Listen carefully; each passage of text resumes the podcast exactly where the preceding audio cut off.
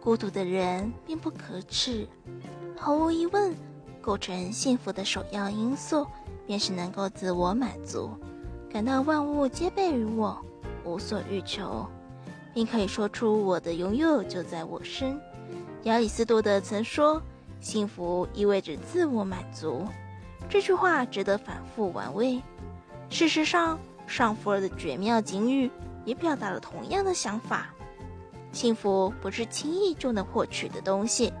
它只存在于我们自身，并不能在别处找到。